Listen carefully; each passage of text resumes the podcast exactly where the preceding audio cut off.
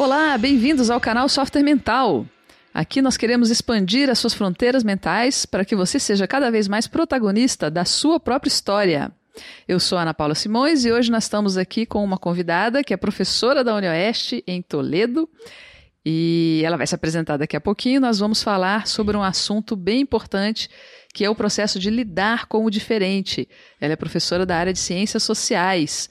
Antes da gente entrar fundo aqui no nosso tema, eu gostaria de lembrar vocês que nós temos o patrocínio e o apoio técnico da Atena Mídia na realização aqui do nosso podcast toda semana.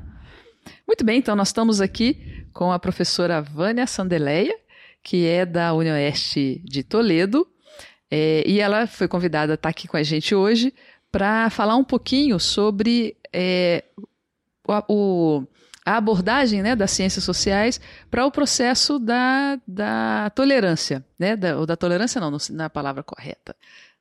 Aliás, a gente vai falar sobre isso, sobre o processo de lidar com pessoas e situações né, diferentes daquilo que a gente está acostumado.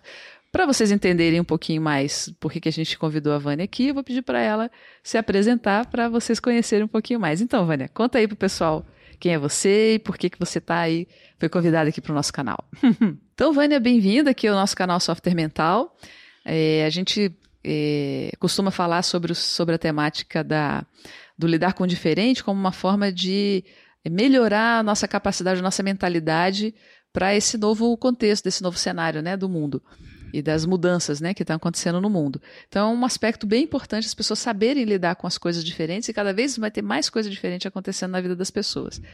Então, a gente te chamou aqui e gostaria que você se apresentasse um pouquinho para o pessoal, para eles entenderem né, como é que é a sua, sua especialidade e o que, que você pode contribuir com esse entendimento né, do lidar com o diferente. Então, Ana, eu sou cientista política. É, eu sou cientista social de graduação as ciências sociais, para quem não sabe, incluem a antropologia, a sociologia e a ciência política. E eu escolhi a ciência política como especialidade no mestrado e no doutorado. Uhum. E a importância das ciências sociais em geral para compreender a diversidade está no próprio objeto de estudo porque a antropologia ela lida com a alteridade, então com tudo que é outro, uhum. é, outra sociedade, outra cultura, outros grupos dentro da própria cultura. Uhum. E durante a formação de cientista social a gente estuda antropologia.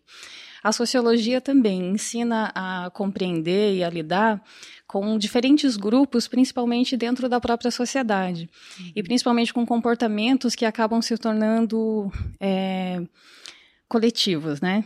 Com formas como os grupos lidam com a existência dos outros grupos.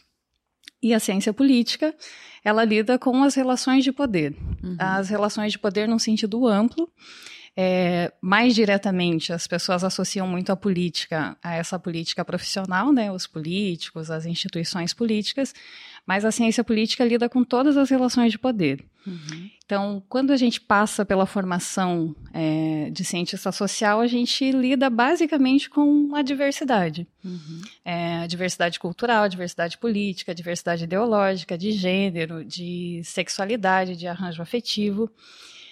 Então, as ciências sociais hoje, elas podem contribuir para facilitar a, as pessoas a lidarem com a, a, existência de, pessoa, de outras pessoas que são muito diferentes. Uhum.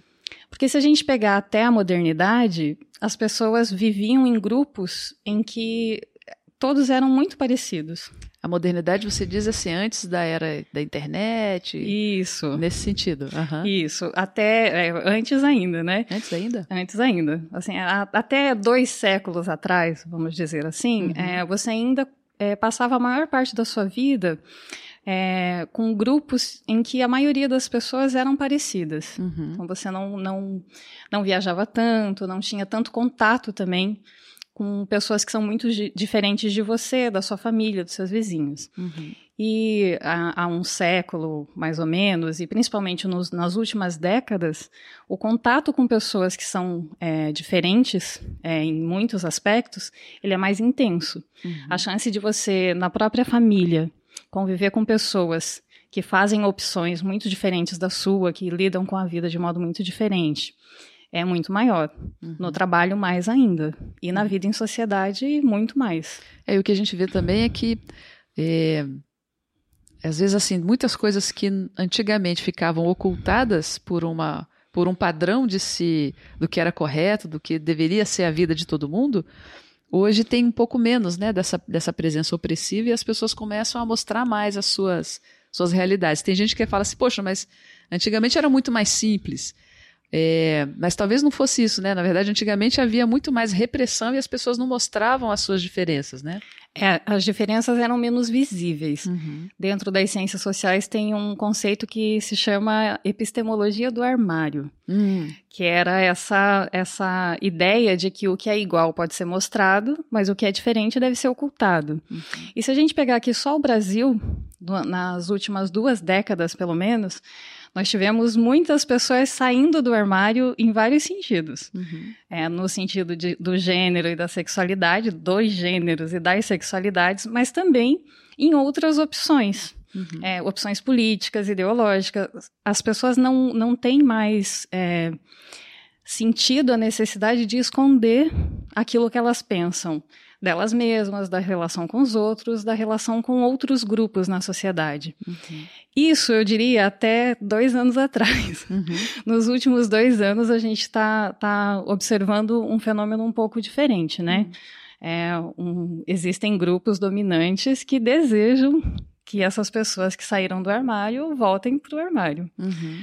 Mas isso não é muito possível, né? Uhum. Então, assim, é, é, o cenário mais provável é que exista resistência e que se, que se mantenha é, a defesa de que você possa ser quem você quiser ser em público.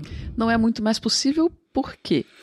Porque até a gente estava falando que há dois séculos ou um pouco mais, é, as pessoas não viam muito problema de esconder aquilo que era diferente uhum. é, entre quatro paredes, ou até, assim, ocultar mesmo, né? Uhum. Reprimir em si, assumir um, um, modo de ser que fosse socialmente aceitável. E, bom, tem na, no cinema a gente vê muito isso, né? Sei lá, daí um homem que era homossexual. Uhum escondia isso durante a vida toda e às vezes só ia sair do armário lá, sei lá, nos 60 anos. Uhum. É, e isso, mas isso era o padrão. Uhum. Você esconder aquilo que te diferencia dos outros era o padrão. Você é, mostrava aquilo em que você era igual. É, Inclusive, tem... só um uhum. detalhe: se a gente prestar atenção nos filmes Isso. até a década de 50, 60, uhum. se você prestar atenção naquelas tomadas em que aparecem muitas pessoas, as pessoas são muito parecidas. As uhum. mulheres se vestem mais ou menos igual, têm mais ou menos o mesmo tipo de cabelo, os homens também. E se você olha mais recentemente, a diversidade é que é um valor. Interessante você falar do filme, porque eu me lembrei de, de um filme é, sobre o, a história do Alan Turing, que foi o, o um dos caras primeiros que, que fez né, um, um computador. Se não me engano, está na Netflix. Que é o jogo da imitação. Hum. Então a história é contada, inclusive, com elementos da vida pessoal dele. Se fosse em outra época, esse filme talvez só contasse o lado da, da invenção do, da computação, Isso. o fato dele quebrar o código, quebrar o, o, o a, a, criptografia, né, que era usada pelos alemães para poderem se comunicar, talvez só contasse esse lado da história. Mas uhum. hoje, né, o filme foi feito recentemente, é, contou o lado pessoal dele. Ele homossexual, inclusive foi condenado naquela época e teve que fazer castração química, se não me engano. Sim. Inclusive acabou se matando por causa da, do processo. Quer dizer, uma coisa absurda na época, que na época era vista como o, o certo, né, de se fazer. E só aconteceu isso porque por um deslize, ele apare apareceu, né, a homossexualidade dele naquele momento, que antes ele vivia tudo aquilo escondido, né? Então, realmente, as coisas estão diferentes hoje, né? E, inclusive, em função da, da, do avanço tecnológico também, né? Sim, porque é, para lidar bem com a diversidade é preciso, primeiro, é, aceitar que existe diversidade, né? Uhum. Então, quando você passava a maior parte da vida é, convivendo com pessoas muito parecidas com você, que daí não era só a família, né, os vizinhos, todo mundo era muito parecido, justamente porque aquilo que aparecia publicamente era aquilo que a sociedade aceitava ver. Uhum. Então, se você tinha alguma diferença, você ocultava. É, quando o fato de você ser é, um ser singular, original, diferente, que tem características que são só suas ou de um pequeno grupo.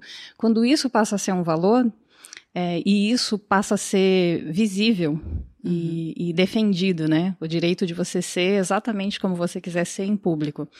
Quando esse passo é dado, as pessoas começam a ter acesso a diferenças. E aí uhum. você começa a ter possibilidades de se identificar com outros modos de ser que não são aquele do seu pai, da sua mãe, da sua avó, dos seus tios. Você pode é, de repente você vê alguém na rua andando de um jeito ou se relacionando com outra pessoa de um modo diferente daquele que você está acostumado e você percebe que isso talvez sirva para você. Então, assim, é, você precisa saber que existe a diversidade. Como que você vai saber disso? Você pode saber disso estudando. Você estuda uhum. história, estuda ciências humanas, filosofia, você vai perceber que existem outros modos de vida. Mas você pode ver isso assistindo também, assistindo filme, assistindo série, é, viajando Uhum. Olhando com mais atenção para as pessoas como elas são, você consegue ver hoje, você tem acesso a muitas formas diferentes de ser. E do ponto de vista das mídias, por exemplo, quando a gente só tinha TV aberta, de novo, você tinha a reprodução de um modo de ser correto uhum. e normal, né? Que essa coisa do normal é interessante.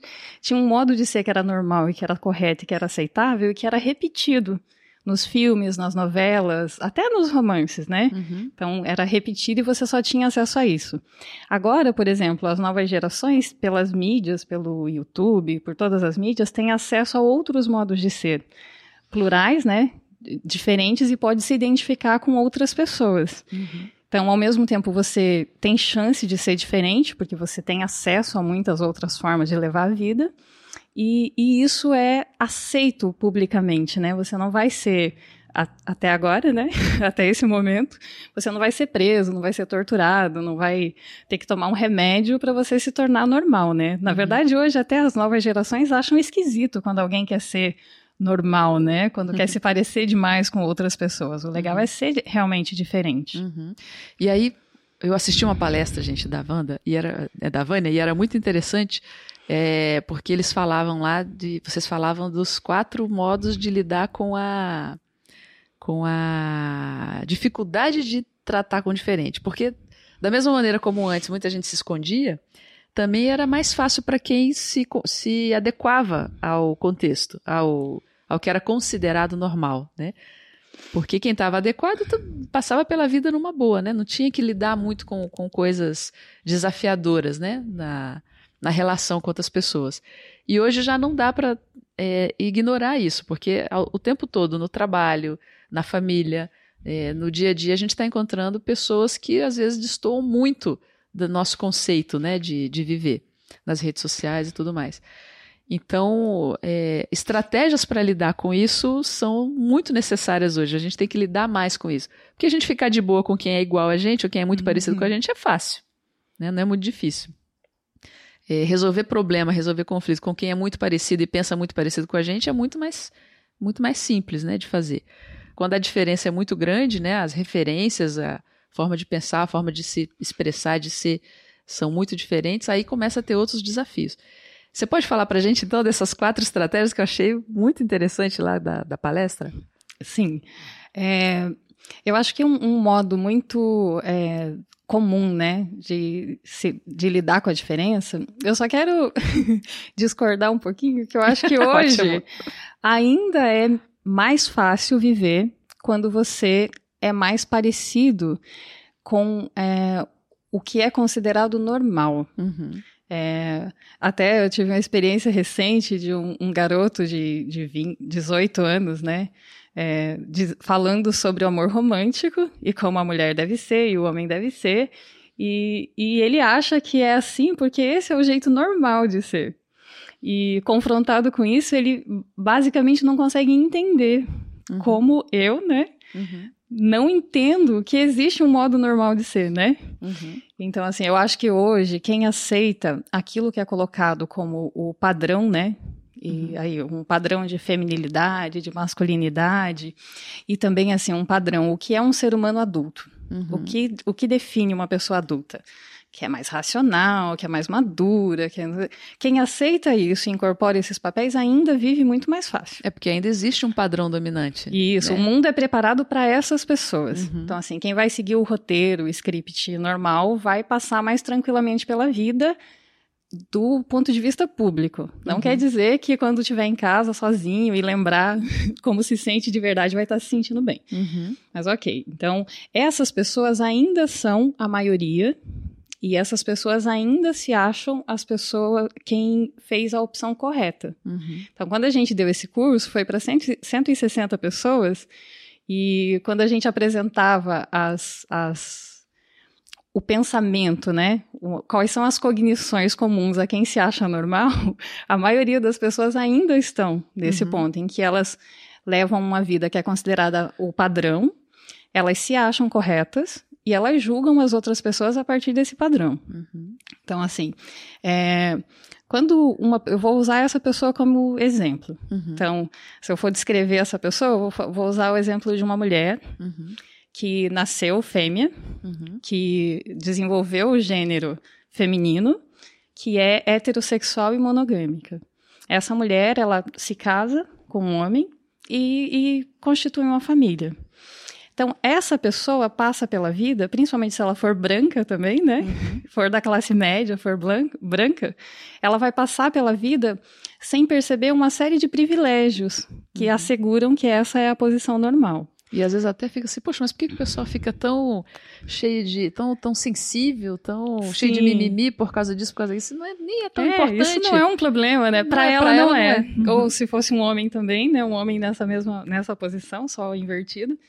Para ele também, ele passa pela vida com tranquilidade, ele não, não tem atrito nas suas relações até chegar nesse ponto.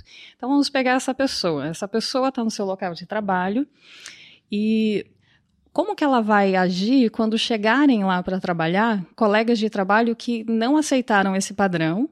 Então, alguns exemplos. Por exemplo, é uma outra mulher que seja bissexual ou que seja homossexual, que seja lésbica, que tenha relacionamentos e que, enfim, que fale sobre isso e aí tem algumas formas como essa essa pessoa específica pode reagir com relação a essa, a, essa diferença. Estou falando aqui da, de gênero e sexualidade, mas podia ser a questão política, religiosa, qualquer outra uhum. diferença. É, você pode simplesmente evitar aquele que é diferente de você, se for possível. É, essa é uma estratégia muito comum, né? Você chega perto de uma pessoa a forma como a pessoa se apresenta, como ela pensa, como ela vive, te agride porque você não gosta, você acha errado. Você acha não só que a pessoa é diferente, mas que ela está errada, ela está fazendo coisas que você não concorda. Então você pode evitar a convivência com essa pessoa. Então, essa é, é, um, é um tipo de não relação, né? Uhum. Você interrompe qualquer possibilidade de se relacionar com essa pessoa. Na nossa sociedade, no Ocidente em geral, isso é possível, até certo ponto equivaleria na rede social quando você bloqueia alguém, uhum. deixa de seguir um canal, deixa de seguir um, um perfil, porque você não quer ver isso. Isso te incomoda e você não quer ver. Mas às vezes isso não é possível, porque às vezes a pessoa que agora está diferente de você pode ser seu irmão, sua irmã, seu pai, sua mãe, seu filho, ou pode ser um colega de trabalho ou seu chefe, né? Uhum. Ou um subordinado. E aí você vai ter que conviver com aquela pessoa.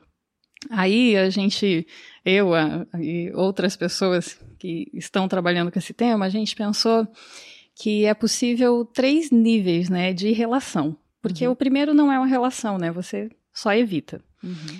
Então, o primeiro seria a tolerância.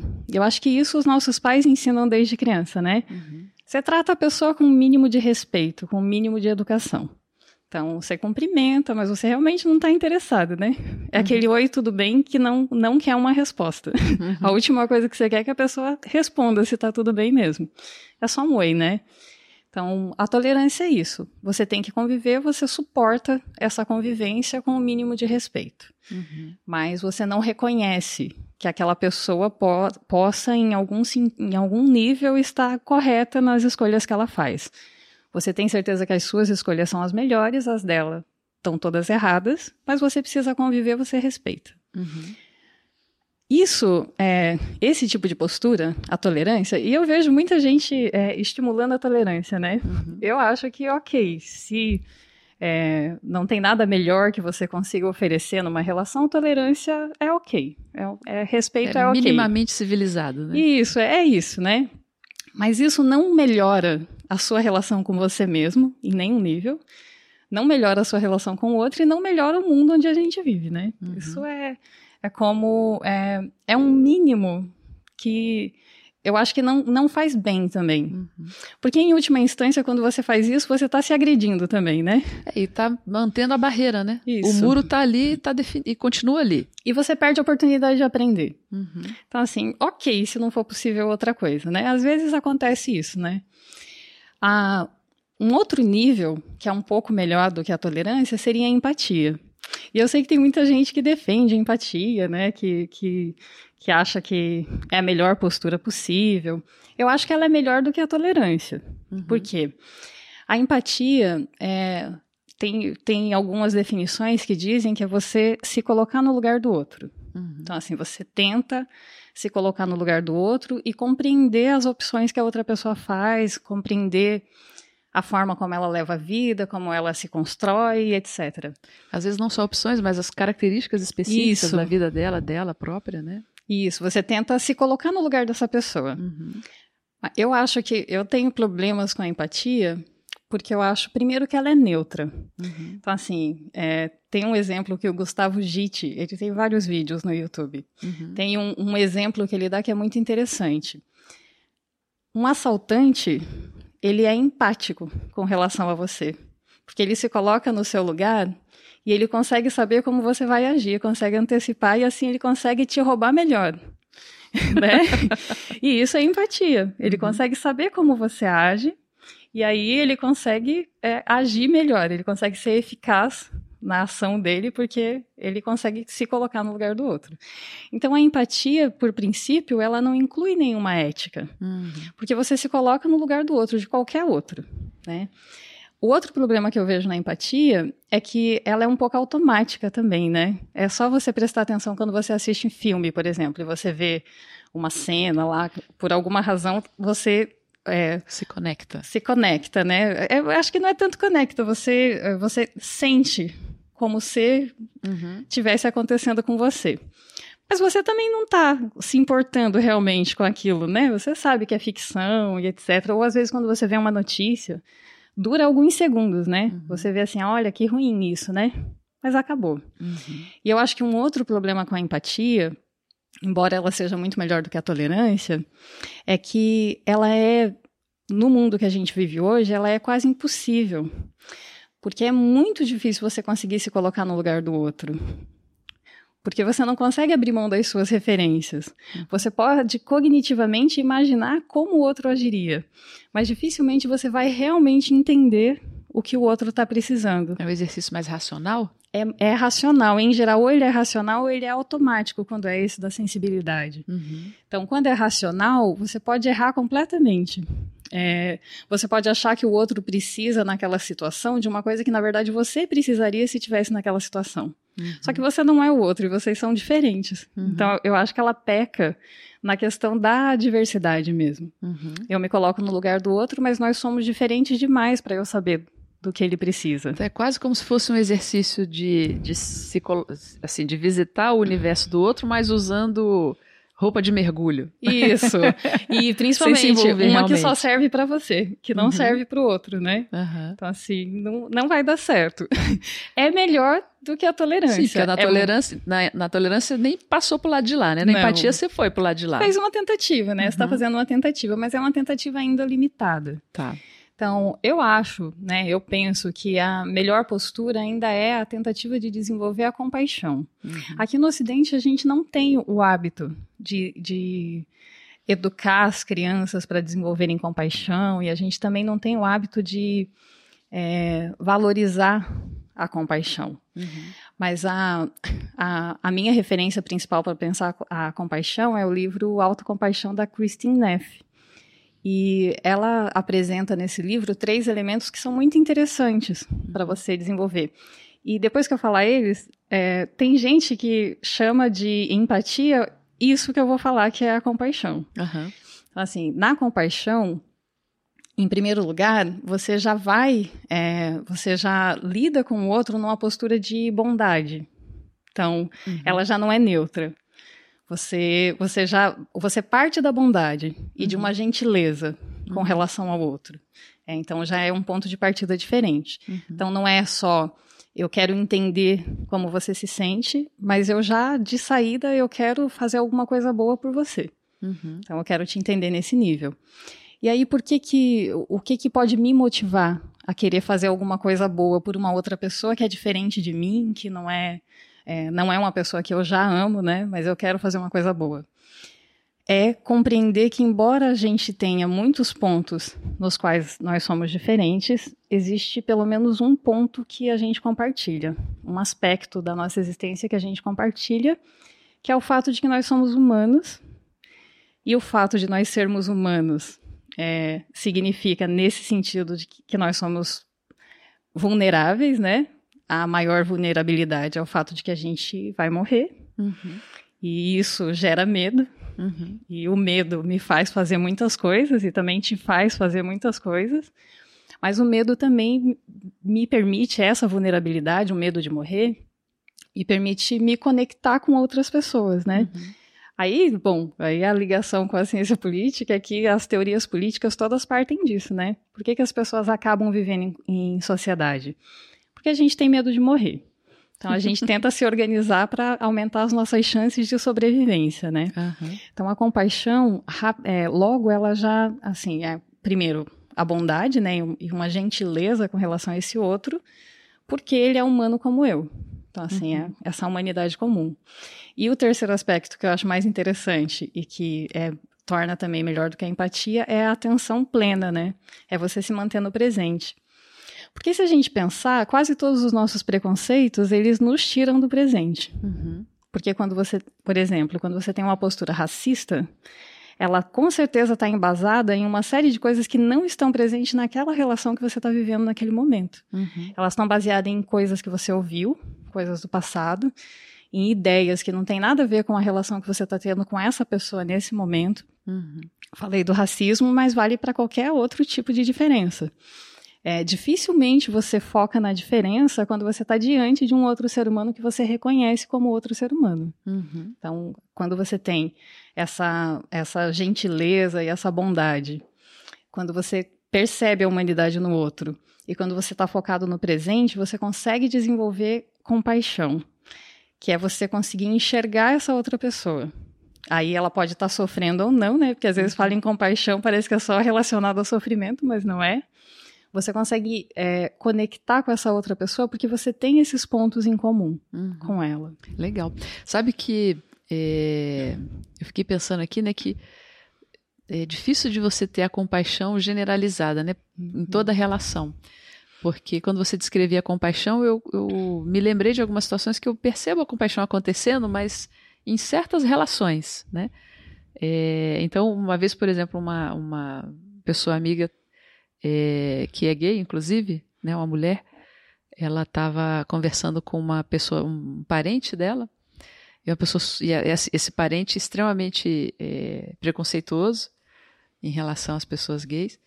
E aí é, tava falando uma opção de absurdos e tal, homofóbicos.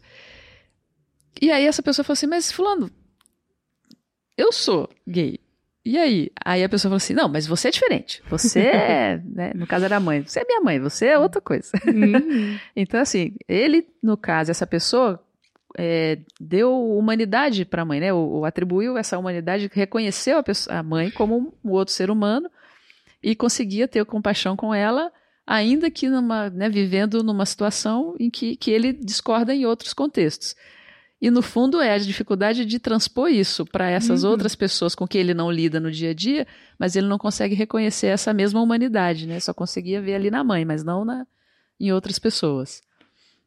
É, tem um treinamento para desenvolver compaixão que, uhum. inclusive, trabalha com dois elementos que você disse: uhum. o primeiro da mãe e o segundo do amigo. Uhum. Então, quando está muito difícil a relação, os tibetanos usam muito isso. O Dalai Lama fala sobre isso também. Uhum. É, se você quer realmente desenvolver uma postura compassiva, é, seria interessante olhar para todas as pessoas como se elas fossem a sua mãe. Uhum. Aí, quando eu, eu, quando eu ouço isso e penso na psicanálise, no Ocidente, eu penso, aqui no Ocidente isso não funciona tão bem. é, tem mãe e mãe, né? É, já ouvi de mais de um filósofo que ninguém merece, né, ter mais de uma mãe, né? Porque as mães marcam muito a vida dos filhos, uhum. né?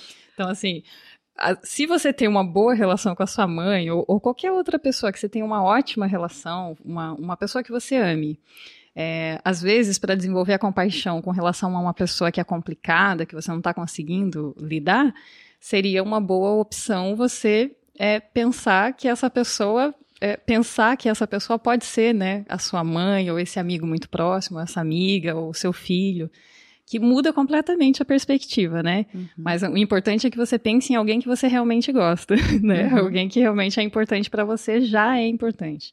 Porque a, a, forma de falar muda, o tom que você usa muda. É, muito da intolerância que a gente vê e da, da, da, evitação, ela tem a ver com desumanizar o outro mesmo. Uhum. Por isso que eu, que eu disse que nos últimos anos, principalmente nos últimos dois anos, a gente está vivendo um contexto complicado em que ah, muitas pessoas estão fazendo o processo inverso, que é desumanizar alguém que era humanizado na sua visão, né? Por exemplo, nas últimas eleições, uma série de pessoas deixou de falar com mãe, com pai, com irmão, com tio, com família por causa das diferenças políticas. Uhum. Não estou julgando, mas a questão é que antes você via uma, um valor nessa pessoa só porque ela tinha essa ligação com você. Também não sou defensora de uhum. só porque é da sua família você tem que, né? Uhum. Isso também é uma coisa criada, socialmente criada, culturalmente.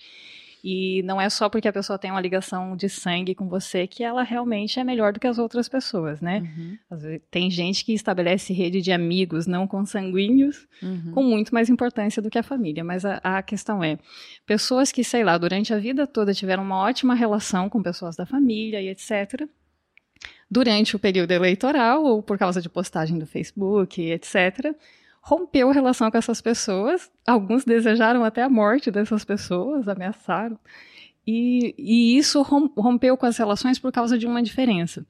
Até é compreensível, porque uhum.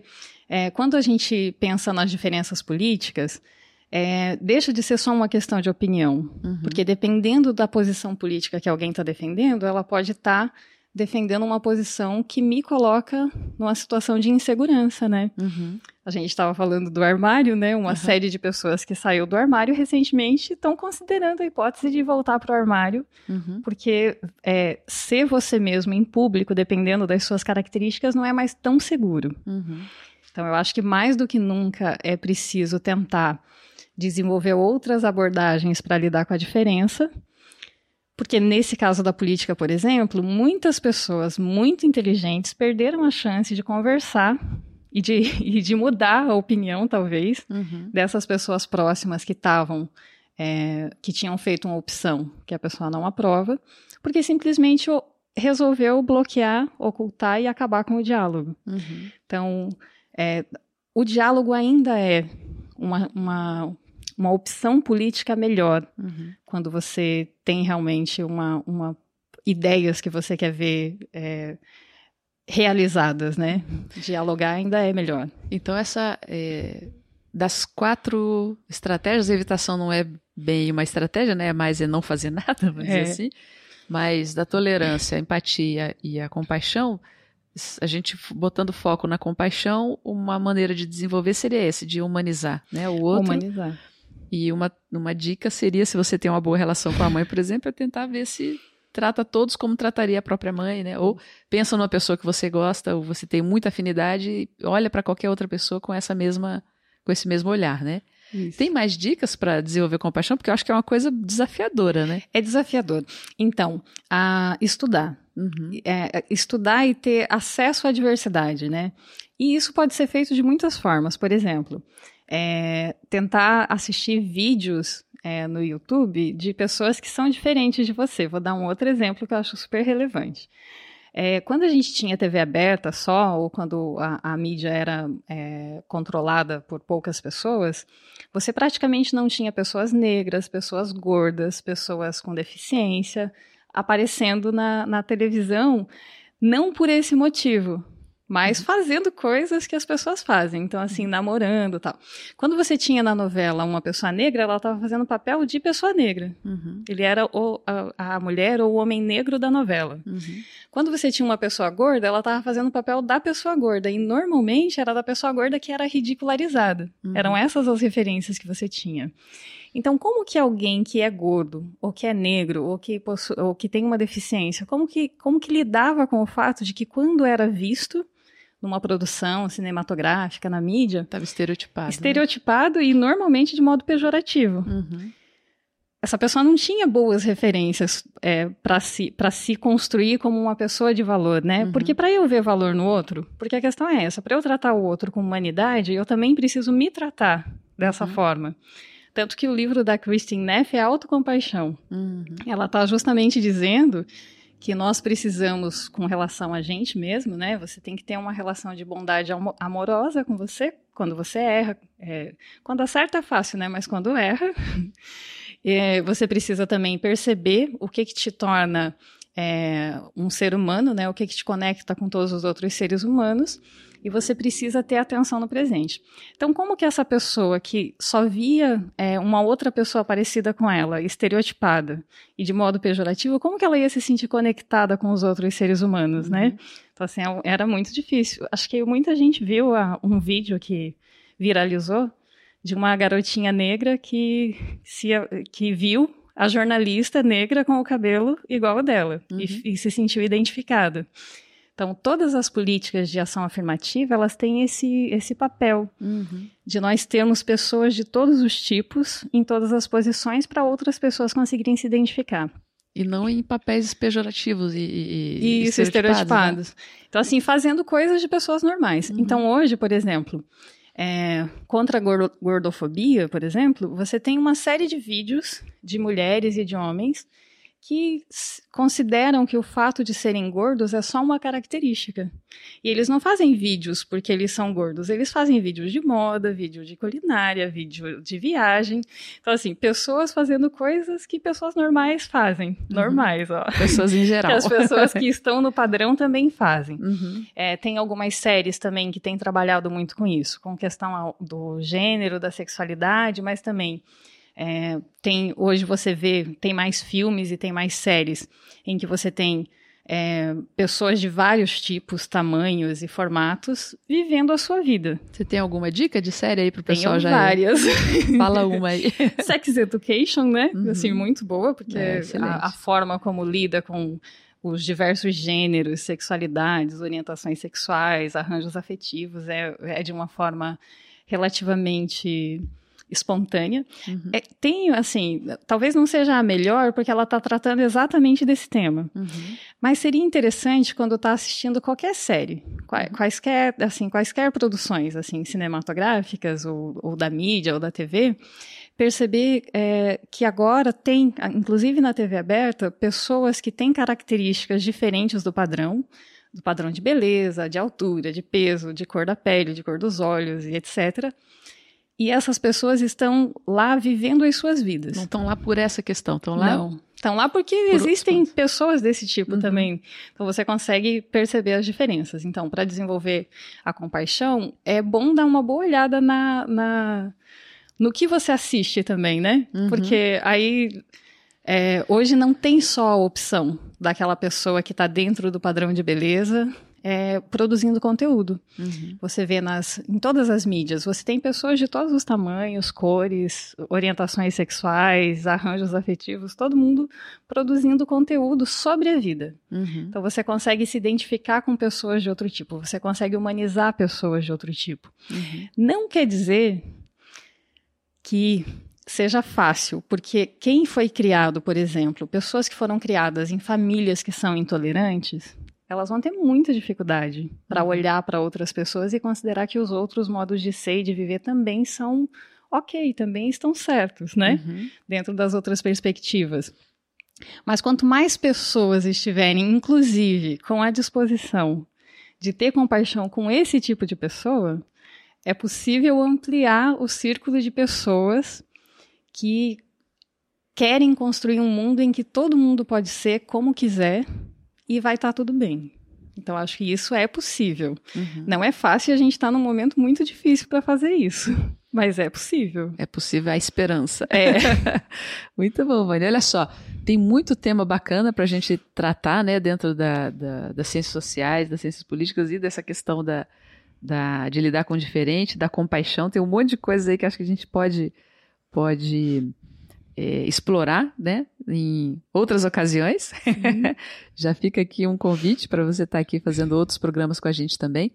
E para você que está assistindo a gente, se você tem alguma pergunta, ouviu alguma coisa aí que, que a gente comentou, que nós conversamos aqui, que te chamou a atenção, que você queira saber mais, coloca aí nos comentários nas nossas redes sociais, aqui, no, aqui mesmo no YouTube, por exemplo, para a gente trazer aqui, né, para a nossa discussão com a Vânia, com outros convidados também, para a gente poder explorar cada vez mais. Vânia, a gente está chegando no final aqui do nosso do nosso podcast. Você tem alguma dica? Você falou de um livro já, né, do Autocompaixão. Falou do canal do, do Git, Marcelo Git? Gustavo é? Git. Gustavo, Gustavo Git. Você tem mais alguma dica para quem está interessado em aprofundar essa, essa questão do lidar com o diferente, trabalhar mais a própria autocompaixão? Eu acho que tem, tem alguns temas que, se pesquisar, são, são bom, bons temas de pesquisa. Aí não vou citar especificamente uma obra ou um canal, mas, por exemplo, pesquisando compaixão Uhum. No, na internet mesmo, nas mídias sociais, tem uma série de bons vídeos. Uhum. É, é um tema que começa a ser discutido agora, né? Não é um tema muito discutido é, aqui no Brasil. Acho que se discute mais empatia, uhum. porque a empatia ela exige um pouco menos de compromisso, né? Então ela é um pouco mais fácil de discutir. Mas também é, comunicação não violenta, pesquisar uhum. a respeito do lugar de fala, uhum. é, tem é, a questão do, dos pesquisar o que significa, né, os privilégios, né? Uhum. Porque uma coisa que você falou no início que é muito importante é que nem sempre também é, é possível e desejável desenvolver compaixão quando você está falando de um agressor, por exemplo, né? Hum. Então, assim, ou de alguém que está, é, a pessoa está sendo intolerante comigo e eu vou ser compassiva com essa pessoa, né? Às vezes a minha postura tem que ser de resistência e de luta mesmo, uhum. porque a gente não está só num país que tem diversidade ou diferenças, a gente está num país que tem desigualdade, né? Uhum. Então fica fácil. Também, né? Isso, né? fica fácil, inclusive para a gente, né? No nosso lugar de fala, uhum. desenvolver, é, de, defender a compaixão. Mas às vezes você está num, num, num, lugar social, né? Às vezes você está numa situação de desigualdade tão grande que, que o que você tem que fazer é resistir e lutar mesmo. Uhum. Aí tem algumas situações limite em que você acaba tendo que ser intolerante, né? Uhum. É, o agressor você tem que evitar. Uhum é, alguém que é intolerante com você, você também não tem que né, desenvolver uma postura de monge budista e eu vou, ser, vou ter compaixão com essa pessoa que está me oprimindo, né? Uhum. Tem que conseguir diferenciar um pouco as coisas. Uhum. É, o interessante da compaixão, por isso que a gente falou assim de família, local de trabalho, é quando você está falando de pessoas que estão numa posição relativamente igual, né? Uhum. Elas não estão numa posição de desigualdade e hierarquia muito marcante, porque aí a postura tem que ser de resistência e luta mesmo. Uhum. E nesse momento, mais do que antes, né? Não vamos voltar para o armário, ninguém. Muito bom. Minha gente, então se você tem dúvidas, põe aí na, na, nas, no, na nossa área de comentários. E lembrando que a gente está toda semana aqui no nosso canal com novos temas. Essa temática nossa aqui a gente está trazendo porque ela ajuda muito na mudança de mindset, né, Vânia? A gente precisa ventilar as ideias, pensar em outras formas de lidar. É, no nosso teste lá no diagnóstico de mindset, se você quiser fazer, tem uma, uma opção de fazer o teste gratuito lá no nosso site, softwaremental.com.br. Tem como você ver como é que você lida com questões novas, né? Questões hum, inovadoras, questões diferentes para também poder saber o que, que precisa ser mudado. Então, gente, nós estamos no final aqui do nosso podcast. Na próxima semana temos um novo, é, um novo tema. Por que, que nós tratamos desses temas aqui no nosso canal, então? Porque a gente confia que o mundo é um cenário de oportunidades para quem expande as suas fronteiras mentais. Para expandir as fronteiras mentais, a gente precisa lidar, aprender a lidar com coisas novas, com o novo, com o diferente, com o, o não habitual para nós. E todos nós merecemos aproveitar essas oportunidades. Siga então aí o nosso canal, convide alguém que você acha que possa se beneficiar com essas ideias e vamos juntos. Até a próxima semana. Um abração.